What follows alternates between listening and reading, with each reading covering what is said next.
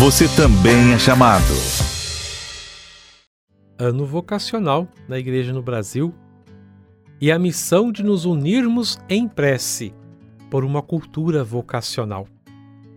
E nesta nossa caminhada vocacional, que estamos fazendo com os vocacionados, com as vocacionadas que encontramos na Bíblia, hoje veremos sobre Ana. Ana é uma personagem bíblica do Antigo Testamento, mencionada no livro do primeiro Samuel, como a mãe do profeta Samuel, um dos personagens bíblicos mais importantes. Sua história vemos nos dois primeiros capítulos do livro de 1 Samuel. Ana era uma mulher estéril. Todos os anos, o marido de Ana ia com sua família em peregrinação ao templo em Siló. Certa vez, Ana sentiu-se profundamente amargurada pela questão de não poder ter filho. Quando entrou no templo, começou a orar intensamente e chorava. O texto bíblico diz: Com amargura de alma, orou ao Senhor e chorou abundantemente, como o livro 1 Samuel, capítulo 1, versículo 10 vai nos dizer. Não dizia nenhuma palavra, mas comunicava-se com Deus através de seu coração. Tendo feito uma promessa em que, caso tivesse um filho, este se tornaria uma pessoa para o serviço de Deus. Assim, este iria servir desde criança a religião. Enquanto Ana falava com perseverança, Eli, o sacerdote, a observava.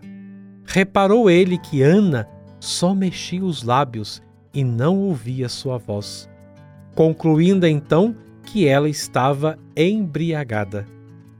Ana então respondeu que era uma mulher angustiada e com seu coração falava ao Senhor.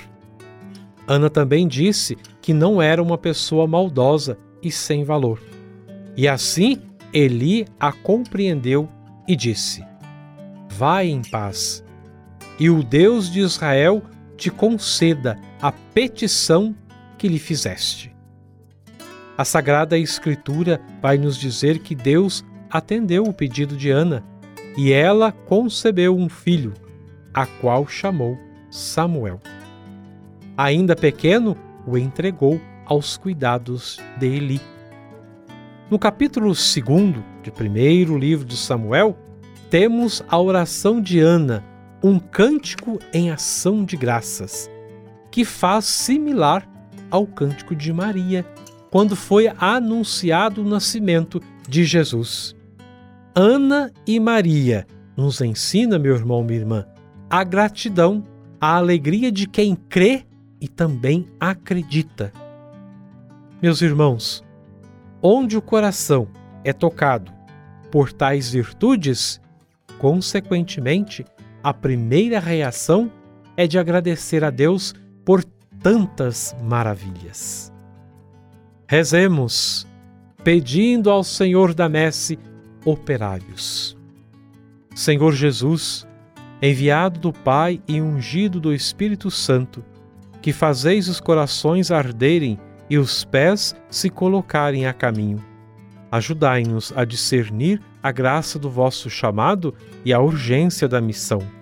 Continuai a encontrar as famílias, crianças, adolescentes, jovens e adultos, para que sejam capazes de sonhar e se entregar com generosidade e vigor a serviço do Reino em vossa Igreja e no mundo despertai as nossas gerações para a vocação aos ministérios leigos, ao matrimônio, à vida consagrada e aos ministérios ordenados.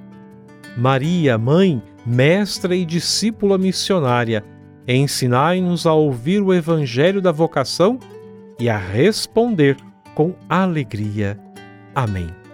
Termino deixando o endereço da pastoral vocacional redentorista.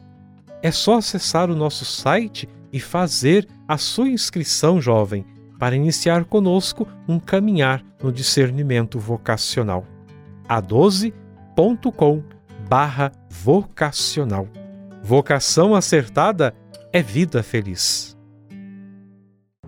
Deus nos chama para uma grande missão, para levar a sua boa nova, transformar a vida dos que mais precisam e caminhar junto do seu povo. Para fazer parte desse projeto, não precisa ter superpoderes, basta estar preparado. E você está pronto para responder a esse chamado? Acesse a12.com/vocacional e seja um missionário redentorista.